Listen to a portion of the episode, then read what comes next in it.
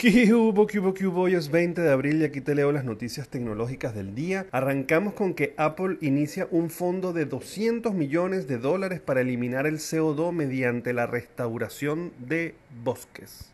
El tema está básicamente que Apple no está seguro que pueda cumplir con la meta de disminuir eh, la emisión de CO2 para el 2030 y por eso están apostando de una manera un poco más agresiva en contribuir con esto y en este caso pues plantando nuevos árboles. El hecho es que eh, Apple junto con la organización Conservation International y Goldman Sachs lanzaron un fondo de restauración de 200 millones de dólares destinados a eliminar al menos un millón de toneladas métricas de CO2 de la atmósfera cada año mediante la inversión en proyectos de restauración. La empresa no se limita a plantar árboles y esperar lo mejor, se basa en los estándares de Convención sobre el Clima de la ONU, BERRA y el Panel Intergovernmental sobre Cambio Climático para cuantificar adecuadamente la captura de carbono y garantizar que el CO2 se mantenga fuera de la atmósfera. Definitivamente aquí hay por un lado la obligación que tienen ellos de disminuir el CO2, o sea que no es alguna cosa así como tan, ay, qué bellos que están con el tema de ambiental, más bien están obligados a eso. También viene por ahí el Día de la Tierra, entonces seguramente también es parte de un marketing y de un show. Pero bueno, independientemente de todo esto, pues la verdad es aplaudible que hagan esto aunque estén obligados a hacerlo, pero muchos que debieran hacerlo igual no lo hacen. Por otro lado, tenemos que Apple Fitness Plus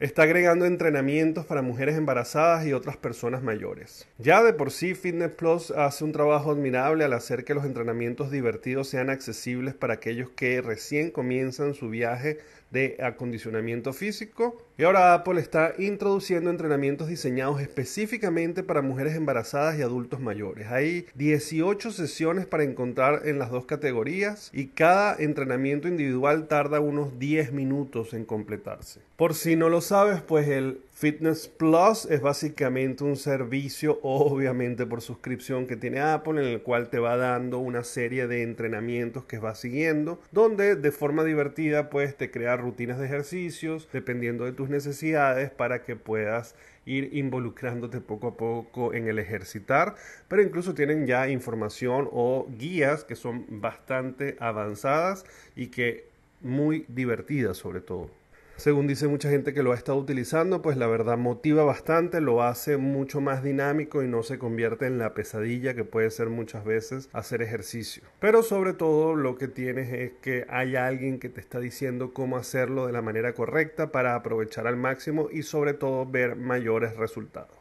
Bueno, señores, muchísimas gracias por el apoyo. Ya saben que me pueden conseguir en todas las redes sociales como arroba circuito y se pueden suscribir al canal de YouTube o de Spotify para que reciban estas notificaciones todos los días.